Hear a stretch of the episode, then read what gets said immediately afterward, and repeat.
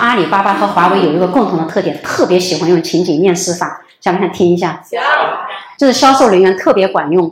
有的时候我们是群面哈，四五个人在一起面，然后每个人做两分钟的自我介绍，做了一圈之后，第一个参考环节出来，表达能力对吧？你控制时间是不是很重要？有些人啰里吧嗦的五六分钟，你不打断他，他继续在讲，明显没有时间观念，不懂得挑重点讲。你这种销售是做不好的，夸夸其谈，是不是？每个人都讲了两分钟以后，再问其中某一个人，哎，在场亮，大家都已经介绍完，你能够跟我说，你看出每一个人什么特点吗？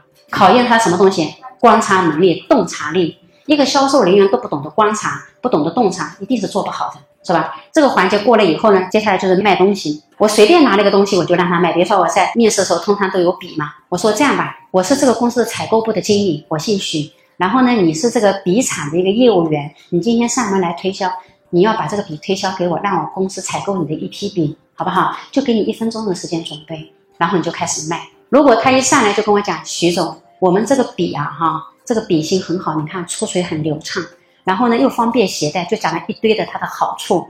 你觉得这个好不好？为什么不好？都不了解我的需求。但是如果这个人是个应届生呢，我不会挑剔的。如果你是做过几年的销售，你说你做的好的销售，谁信啊？一上来就抛卖点，最基本的挖需求都不知道，是不是？你这个肯定是骗人的，所以你这个基本上就没机会了。那如果是个应届毕业生呢，我是可以的。他看他就表达清楚，编也跟我编的像那么回事儿，那我觉得是可以接受的。我接下来再会跟你抛反对意见了。我说你这个笔呀，我去年用过的，很差的。你们另外一个业务员来推销，我小采购了一笔，结果发现出水很差，而且很容易折断，手感很差之类的，说了一堆的问题。所以你你走吧，你这个笔我不会再买了。然后这个时候有一部分业务员说，哦，那好的，不好意思打乱你，我这里留下一张名片，你有需要的时候你随时联系我。那我就跟你说永别，是不是？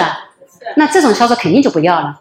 就这么一点点拒绝你就放弃了，所谓的目标感绝对是假的，这么一点点坚持都没有，对吧？那好歹你是不是跟我讲，哎，那我去年公司确实是有这个产品有这个问题，但是我们已经经过很大的改善了。你要用发展的眼光来看，我们这个是属于第三代，原来用的是第一代，是吧？不管他胡编乱造，他只要跟我坚持下来，他说什么都不重要，对不对？他只要坚持，这个人我就觉得有可取之处，对吧？坚持力、抗打，然后还有反应能力，我都能考验出来，是吧？好，那我要看到你扛到第几波，我继续给你刁难你。我说你不要跟我讲是第三代，你第三代产品依然是垃圾，你知道吗？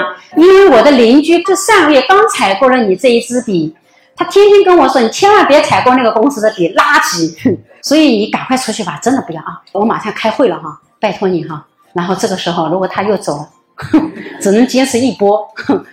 如果他还坚持呢，不管他说什么可取，是不是？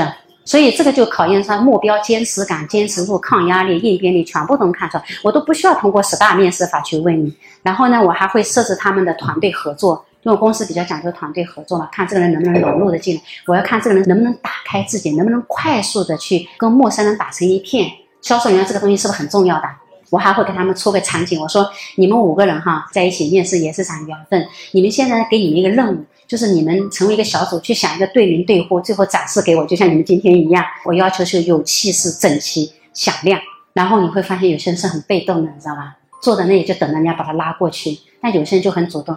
那个这样，我们坐近一点哈，我们讨论一下，我们要的是什么样的精神？你看，意见领袖一下子就产生了，然后大家就听他的，这个人就有影响力，这个人推动别人能力就比较强，是吧？但是有些人在献计献策的时候，你会发现有些人始终是不讲话的。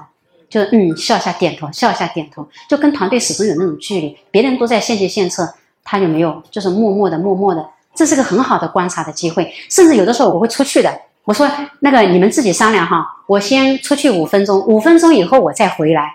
然后其实我在偷看，我就看他们的反应。然后进来以后，基本上哪个人要哪个人要，我已经心里很有数了。